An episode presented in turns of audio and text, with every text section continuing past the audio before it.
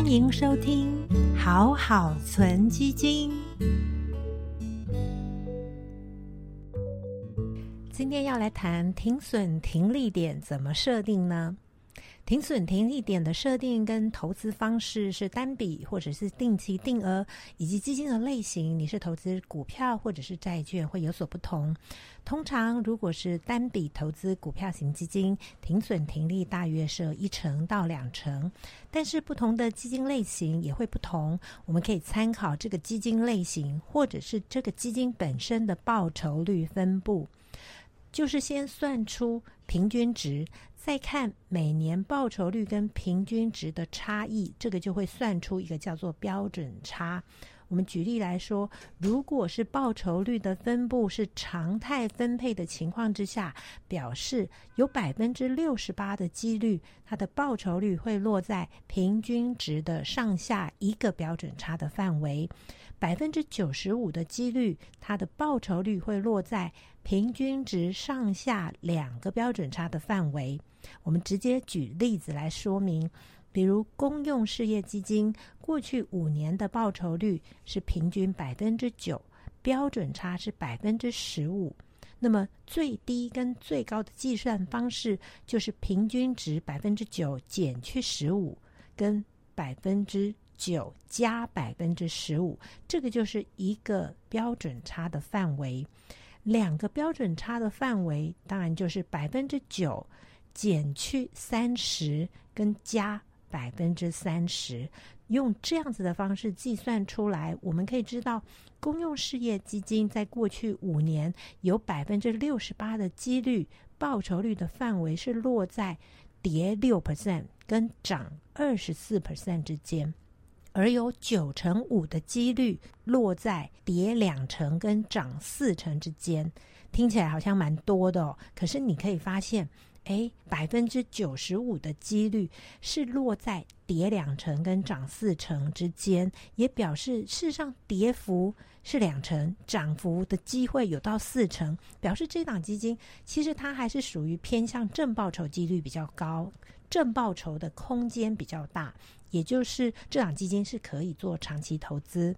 这就是标准差相对比较小的产业，像公用事业，这百分之十五的标准差其实算不大哦，是算股票当中比较偏低的。因为这个也表示它会出现大涨或大跌，大幅偏离百分之九这个平均值的几率不会那么高，所以公用事业就是属合于国外外国投资人比较常用来做存股，因为公用事业就是水电瓦斯这些是景气比较差的时候，它报酬率其实也。范围不会出现大涨大跌，所以以这样子的基金，或许甚至可以不用有停损。如果它跌幅可能超过两成或者是一成五，你就可能反而要逢低承接。但它如果涨了两成，也可以部分的获利了结。我们在提到标准差很大的，像是能源基金，以能源基金为例，它就是属于标准差非常高。在过去五年，它有百分之九十五的几率，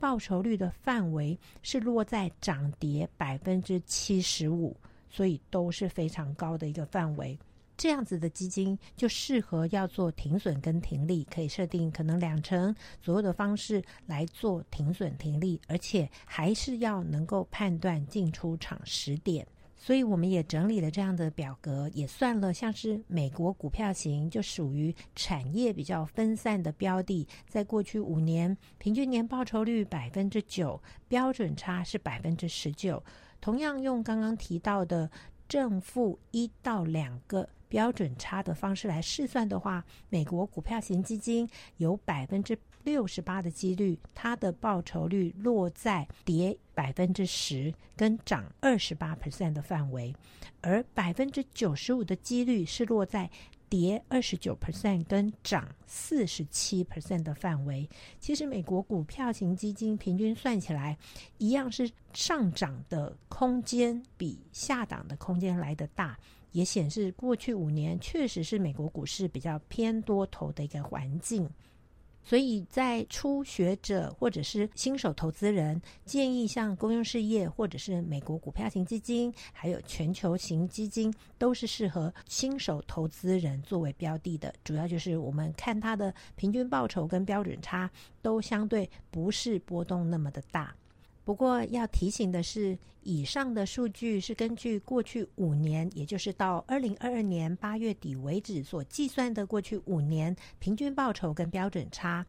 如果是遇到景气趋缓的环境，那么平均年化报酬率有可能下降，而标准差有可能会升高，这就会造成投资人在设定停损停利的时候，要因应市场景气循环的不同来做调整。如果是进入景气比较差的阶段，那或许停利的范围就要从原本可能设定的两成往下修到一成或者是一成五，就部分的停利。结论而言，如果是单笔投资，涨幅高于平均值的一倍标准差，确实可以部分停利。但是如果遇到股市的大多头期间，其实可以是报酬率比平均值高两倍的标准差，可以再做停利。像美国股市在二零二零到二零二一，其实也是涨了有三成到四成，所以部分的停利其实是可以拉高一点。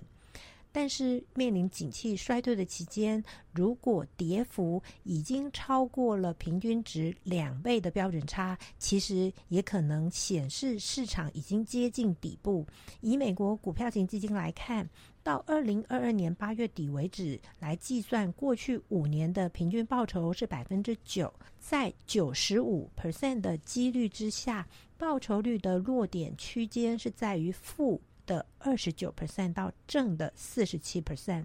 也就是以过去五年的经验来看，跌幅要超过三成的几率，事实上不到百分之五。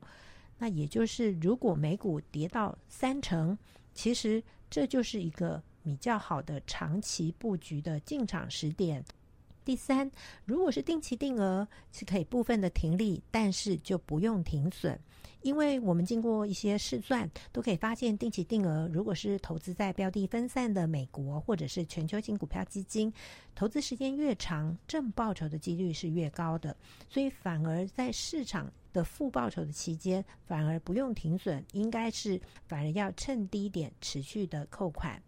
第四。如果是投资在债券基金，其实不需要停损。你可以发现，在债券型基金的标准差大幅低于股票型，甚至是二分之一或者是三分之一的水准。债券基金的跌幅在一年超过百分之十五的情况也非常的少见。主要可能就是遇到市场重大的利空，包括高通膨或者是大幅升息。所以，投资人还是要留意，债券基金以往投资报酬率都是属于比较小幅的正成长，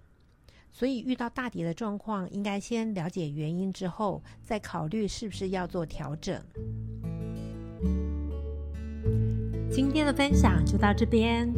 投资一定有风险，投资基金有赚有赔，申购前要详阅公开说明书。祝大家投资顺利我们下次再见拜拜。